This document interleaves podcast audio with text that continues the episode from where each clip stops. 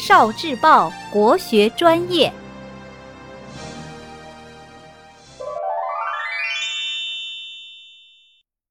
斗鸡，斗鸡指的是因为善打善斗而著名的真禽。斗鸡也叫做打鸡、鸣鸡、军鸡。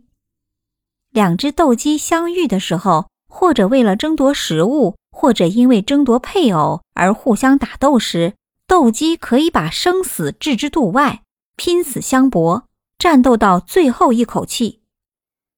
中国最早记载斗鸡的书是《左传》，书中记载，当时鲁国的季平子和昭伯斗鸡，季平子把芥末涂在他的斗鸡的翅膀上，昭伯在他的斗鸡脚上绑上了刀子。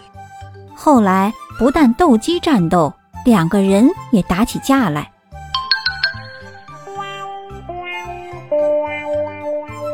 到了唐朝，斗鸡非常流行。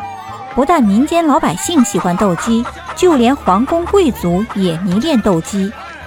这些王公贵族不但要比谁的金钱多、权力大，还要比赛谁的斗鸡厉害，甚至因为斗鸡而引发了皇室之间的矛盾。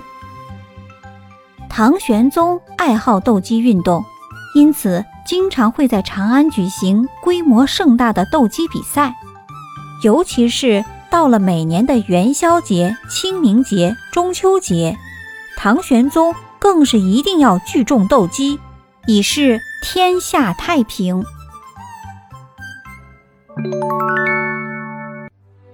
聆听国学经典，汲取文化精髓，关注今生一九四九，伴您决胜大语文。